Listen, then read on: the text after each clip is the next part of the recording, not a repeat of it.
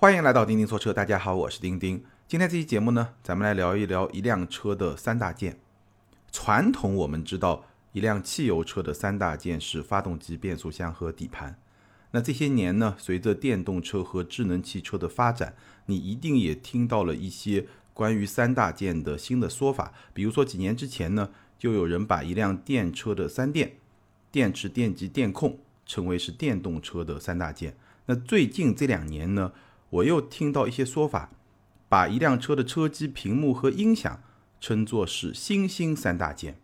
所以呢，今天这期节目我就跟大家一起来讨论一下这样一些不同的关于三大件的说法，它们的背后到底代表着什么？我们基本上从两个维度来讨论。第一呢，就是这些说法从产业的角度来看，它背后的核心思想是什么？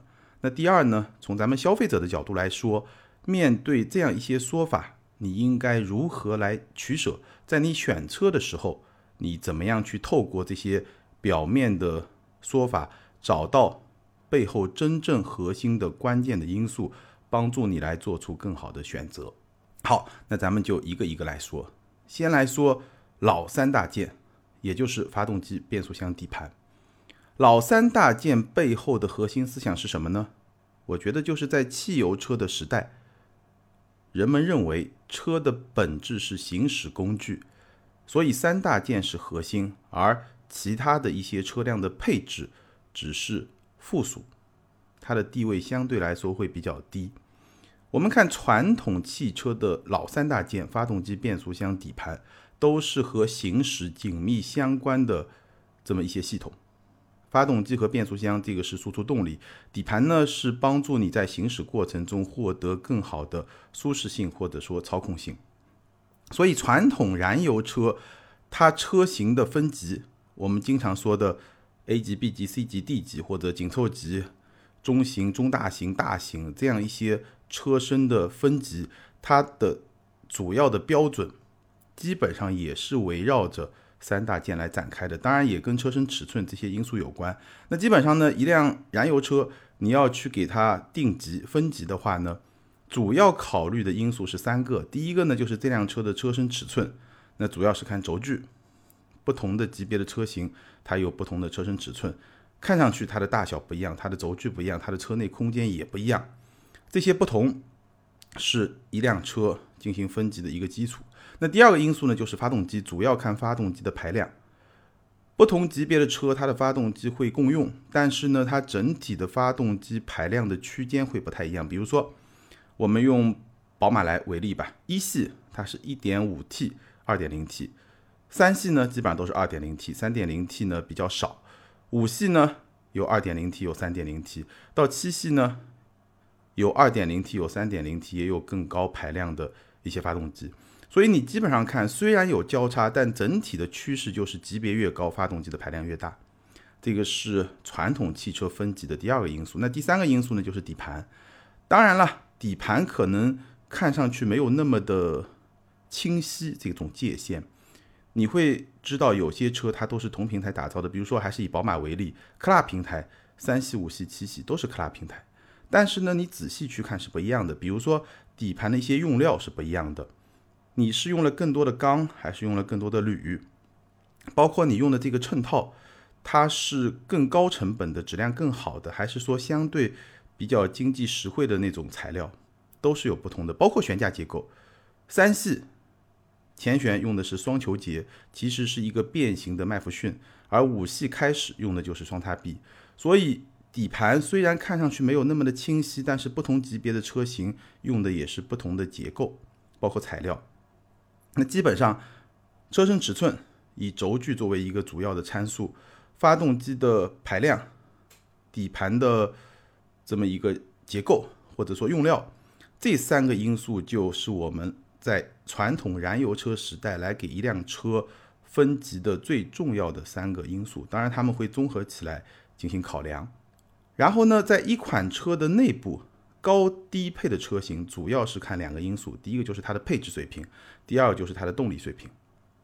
虽然说不同级别会是有不同的动力的架构，或者说动力的级别发动机的排量不一样，但是呢，同一个车型内部有时候动力也会不太一样，会有不同的动力配置。我刚刚也提到了，但有些品牌的有些车型它全系可能就是一个动力，这个也有，这是不同的情况。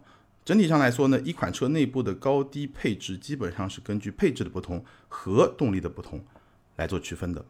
那你能够看到所有的，不论是不同车型的分级，还是说同一车型内部高低配的区分，所有的这么一些区分的因素，核心的部分都是三大件，附属的部分或者说不那么重要的次要的部分是它具体的配置的水平。这个就是传统燃油车时代这么一个行业的约定俗成的套路，三大件是核心，配置是附属，这么一个核心的套路。那这个思想包括它的实践已经践行了几十年，所以呢，这个就是老三大件的这么一个基本的架构或者说思考方式。这个在传统燃油车时代是非常成熟的这么一套系统。那我们曾经也聊过，如果你是选一个燃油车，你是选三大件还是选配置呢？在这两个比较大的范畴之间，你怎么样来做取舍呢？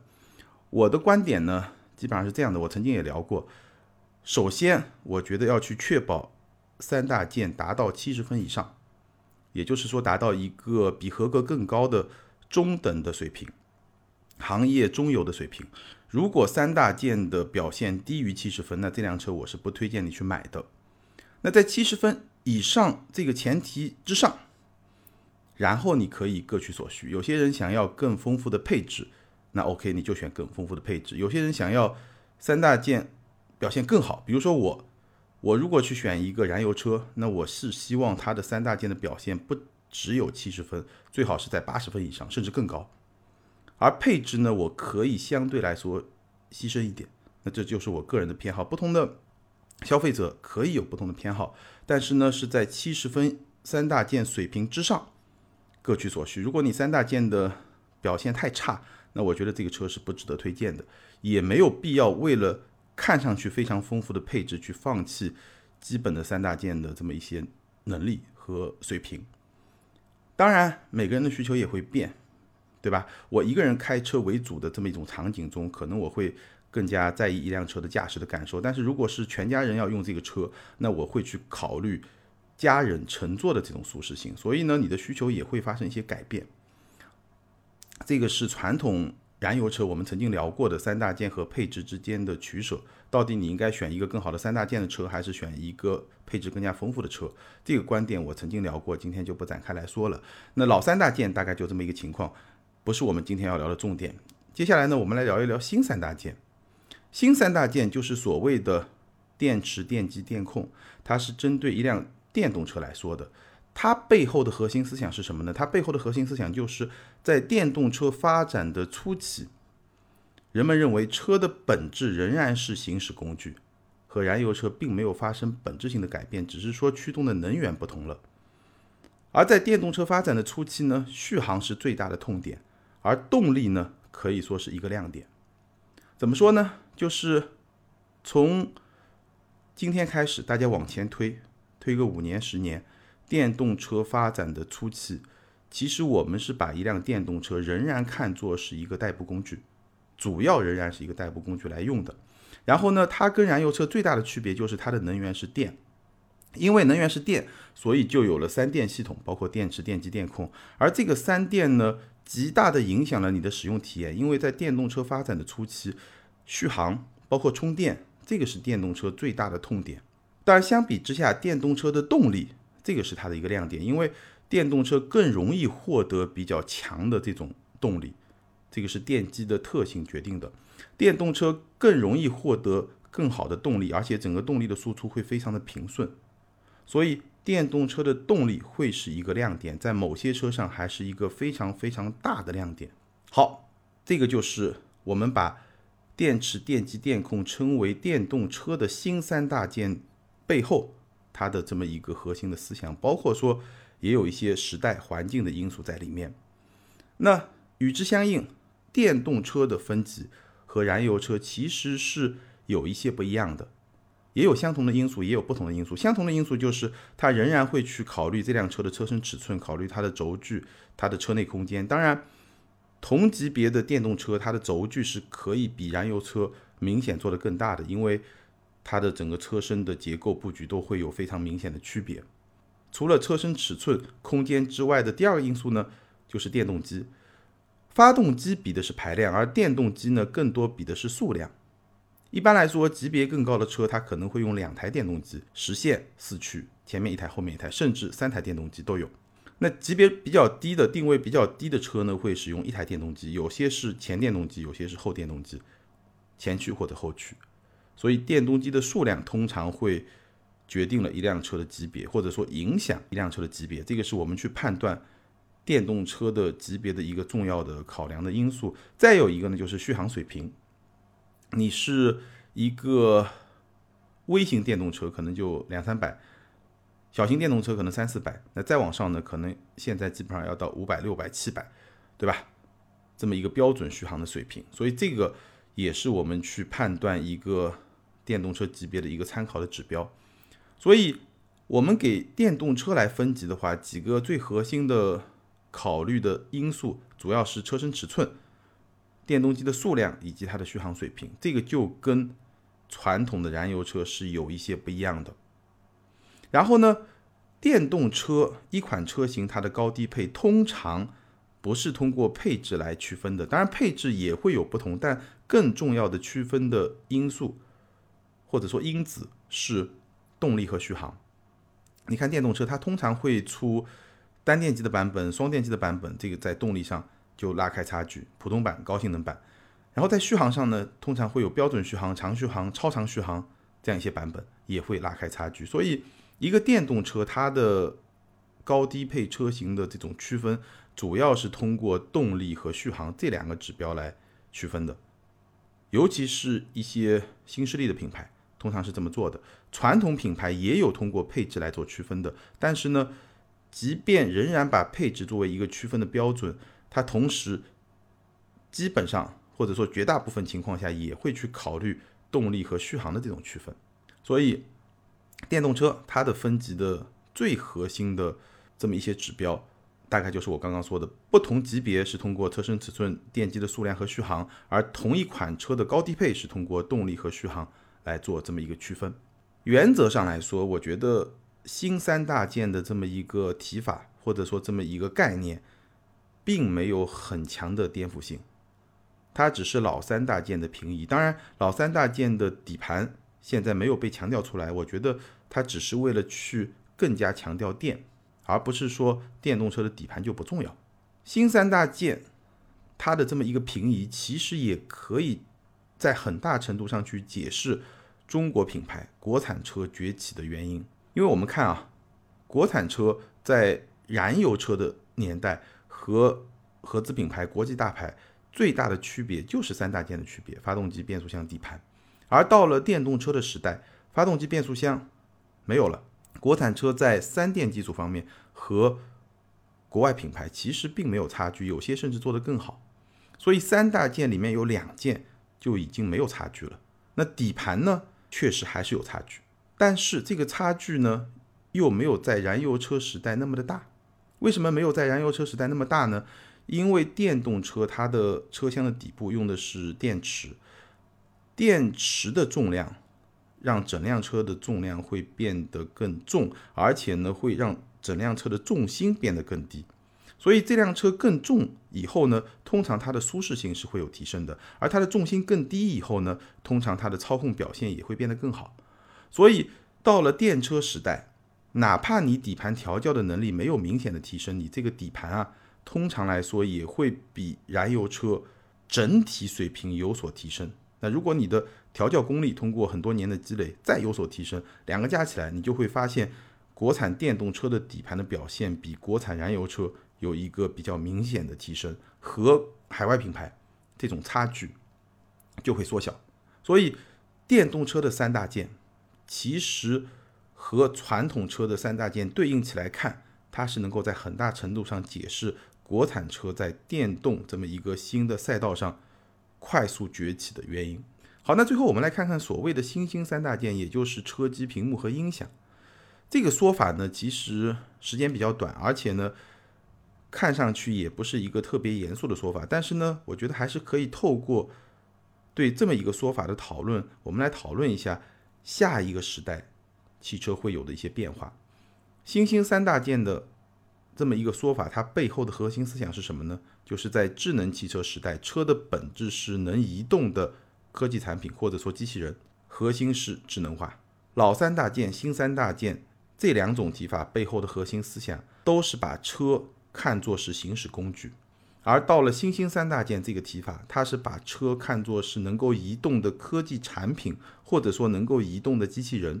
它不再是行驶工具，它只是恰好能够行驶，但它的本质是一个科技产品，它的核心是智能化。或者像特斯拉会把。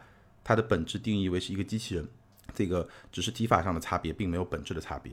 而这个思想呢，我觉得是有颠覆性的。相比新三大件，只是老三大件的平移，新兴三大件这个思想它是有颠覆性的。但是呢，我刚刚说到的车机、屏幕、音响这个说法本身，或者说这个概括本身，它是有欺骗性的。为什么这么说呢？因为。车机、屏幕、音响，其实它只是一辆智能汽车的非常表面的东西，非常表面的部分。而一辆智能汽车，它真正内在根本的决定它是一辆智能汽车的东西，并不是这些。我也不知道可以怎么样来概括智能汽车的三大件，我没有想得很精确。但是我觉得，但是大概有这三方面是非常非常重要的。第一个，芯片和算法。算法就是软件，芯片就是实现这个软件的硬件的基础，这是第一。第二呢，一辆车的感知系统，你要实现自动驾驶，你需要有感知系统，包括激光雷达，包括摄像头等等等等。第三呢，就是人机交互界面，这个就是你可以把它叫做车机吧，但是更广义的来说，人机交互界面这个概念是比车机会更大一点。这三方面，我觉得是一个智能汽车。非常重要的三方面，你可以把它叫做是智能汽车的新兴三大件。这个肯定比车机、屏幕、音响这个说法呢要更加的严肃一点，更加的周全一点。但是呢，可能站在今天的量产汽车的这么一个语境中呢，没有那么的直观。其实我们说智能汽车啊，基本上就是两方面：第一呢就是自动驾驶，第二呢就是智能车机，对吧？但是这两方面。大家有没有想过，它并不是一个平等的关系？在我看来，只有自动驾驶能够基本实现，智能车机才真正有意义。为什么这么说呢？今天我们的车机能够实现的功能越来越多，但是你想象一下，如果你还需要自己去开这辆车，那这个车机的很多功能其实是没有意义的，或者说它的实用价值是相当相当相当低的，只是它看上去会很炫，但你根本就用不上。而只有当自动驾驶真正实现，或者说基本实现，至少在某些场景中能够实现，比如说高速公路能够实现自动驾驶，那智能车机的很多功能才能够真正的释放它的价值，你才能够真正在车上看一部大片，否则你一边开车一边怎么看，对不对？直到今天，真正的智能汽车还没有出现，也就是说，自动驾驶仍然停留在辅助驾驶的阶段，所以现在其实还没有真正的智能汽车。那在这个阶段来说的话，所谓的新兴三大件，无论是车机、屏幕、音响，还是我刚刚提到的芯片、算法、感知系统、人机交互界面，其实都只是对未来的这么一个想法，对未来的这么一个畅想。到了那个时候，智能汽车的三大件才会真正的落地，才会真正成为新兴三大件。而现在呢，只是一个提法。好，那我们基于现在这个提法。很多朋友可能也听到了非常多的这种宣传、这种营销的话术、传播的话术。基于今天这个新兴三大件——车机、屏幕、音响这么一个说法，你在新三大件和新兴三大件之间怎么取舍？或者说，如果是一辆燃油车，你在传统的老三大件和新兴三大件之间怎么取舍呢？我觉得还是那个观点：首先，你要确保新三大件的水平表现在七十分以上，电池、电机、电控它的能力。它的动力、它的续航，这样一些表现在七十分以上，然后同样是各取所需。你是想要更丰富的配置？其实我是把车机、屏幕、音响这些部分都看作是配置，它并不是今天一辆真正的智能汽车的核心，它们仍然只是配置，它的地位仍然只是配置。在新三大件的表现达到七十分以上的水平的前提下，不同的用户可以有不同的选择。你可以选择这些很炫酷的配置，你也可以去选择，比如说续航更好一点，动力更好一点，底盘的操控更好一点，或者价格更便宜一点。这个就是各取所需。油车也一样，如果说这个新兴三大件的概念是放在一辆燃油车上也有，那你选择的标准也一样，你要确保传统三大件的能力在七十分以上，然后呢，你根据自己的需求去做选择。这个是我的一些看法。那说完了。老三大件、新三大件和新兴三大件之后呢，最后再跟大家分享几个衍生的思考。汽车业啊，正在经历两个巨大的变化。首先是从油到电，然后是从功能到智能。从油车到电车，从功能的车到智能的车。那在我看来呢，从油到电只是能源形式的改变，它不是本质的变化。从功能到智能才是真正本质的变化。我这个看法呢，基本上现在也是行业的共识。如果只是从油车到电车的转变呢，这个从能源形式、从国家的能源战略上来说呢，确实是一个巨大的改变。但是从一辆车它本身的属性、它的本质来说呢，并不是一个真正的改变。因为一辆车的本质，它是一个行驶的工具，还是一个智能的机器人，这种转变才是一辆车的真正本质的这么一个改变。这个就是从功能到智能的变化，这个才是本质的改变。所以呢，从油到电不是本质的变化，从功能到智能才是本质的变化。这是我的第一个看法。针对当下汽车业正在发生的两个巨变，那第二呢，我刚刚已经提到了，智能汽车的核心首先是自动驾驶，然后才是智能车机。虽然今天你看到很多车厂都在大力的宣传自己的智能的这么一个属性，这么一个特性，但是你一定要记住，智能车机。在自动驾驶能够实现之前，其实它的价值是要大打折扣的。基本上，今天你在车上能够使用到的智能车机，如果说这个车机它整个操作还比较的流畅，然后呢，基本的一些常用的功能有，包括一些音频啊，包括一些简单的视频啊，这样一些功能都有，屏幕也足够的清晰，然后呢，跟手机的互联还不错，我觉得基本上就能够满足需求了。更多的一些很炫酷的功能。其实基本上是用不上的，除非这辆车已经实现了自动驾驶。再有一个呢，智能汽车，即便已经智能化了以后，已经实现自动驾驶以后，在我看来，智能汽车的本质它不是智能手机，或者说是一个大号的能移动的智能手机，不是，它是什么呢？它是一个能移动的智能空间。这两个概念其实是挺不一样的。你想象一下，你比如说，你现在在一辆车上，很多车都能很大的屏幕、很好的音响去欣赏一个大片，但是有些人可能在自己的家里面也不看这样的大片，那你能想象他会需要这么一个车内的空间去看大片吗？对不对？一辆车它不是说去取代手机的很多功能，很多功能我在手机上就能实现，就用的很好，我订个外卖，我订个机票，手机上实现的就很好，我为什么需要一辆车来帮我实现呢？手机对于现代人来说，对于当代人来说，很多这个思想家有过概括，对吧？手机就像是人的第三只手，或者说是人的另外一个器官。但是我觉得车很难完全像手机那样成为人的又一个新增的器官。当然，车的属性是它能移动，但是呢，在移动的过程中，它更像是一个空间，而不像是一个手机。手机上你可以实现非常非常多的功能。除了打电话之外，它能实现很多的功能。但是很多的功能，当你可以在手机上实现之后，你是不需要在车上实现的。你可以想象一下，你在家里面很多功能在手机上能够实现，你需要一台电视来实现吗？不需要，对不对？所以屏幕也好，喇叭也好，包括说一辆车它的车机的功能也好，我并不认为是越多越好。当自动驾驶真正实现这个智能空间它能移动之后，其实它。到底应该能够呈现什么样的功能？我们可能还需要很深的思考。今天的很多智能车机的功能，它还是跟人来开一辆车这么一个基本的假设的前提整合在一块儿的。当然，还有很多功能是多余的。所以，智能汽车本质上它不是一个大号的可移动的智能手机，或者说智能汽车的车机它不应该是一个大号的智能。手机，我觉得整个智能汽车的车内空间，在它能够实现自动驾驶以后，它应该是一个智能的空间，它应该跟手机啊、跟电脑啊这样一些电子设备形成很好的协同和互补，能够让你在移动的过程中去工作、娱乐、做很多不同的事情。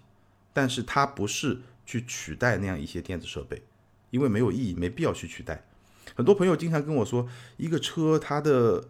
车机很好，对吧？分辨率很高，很清晰，但是它很贵，值不值得买呢？那我觉得每个人会有自己的偏好，但是从我的角度来说呢，一万块钱你可以买今天市场上最好最好的平板电脑，那你为什么要花三十万、花二十万去买一辆用了一个还不错的车机的车呢？如果它只有车机好，它别的没有那么吸引人的话，对不对？所以这是一个我们值得去思考的问题。当然，现在。新兴三大件这个概念，可能也确实能够吸引到一些年轻人。但是呢，就是我刚才在节目里面提到的，我觉得当你实际要去选车的时候呢，你要仔细的想一想自己的需求到底是什么，好吧？以上就是我关于汽车三大件的一些看法，从最传统的老三大件聊到了电动车的新三大件，聊到了今天智能化的新兴三大件。我的一些观点、一些看法，包括大家在选车过程中可以去参考的一些标准和做法，跟大家进行了一些分享。那对于这个话题，你有什么样的观点呢？也欢迎在评论区留言，和更多的听友和钉钉来进行交流和互动。好，咱们今天就聊到这儿，下回接着聊，拜拜。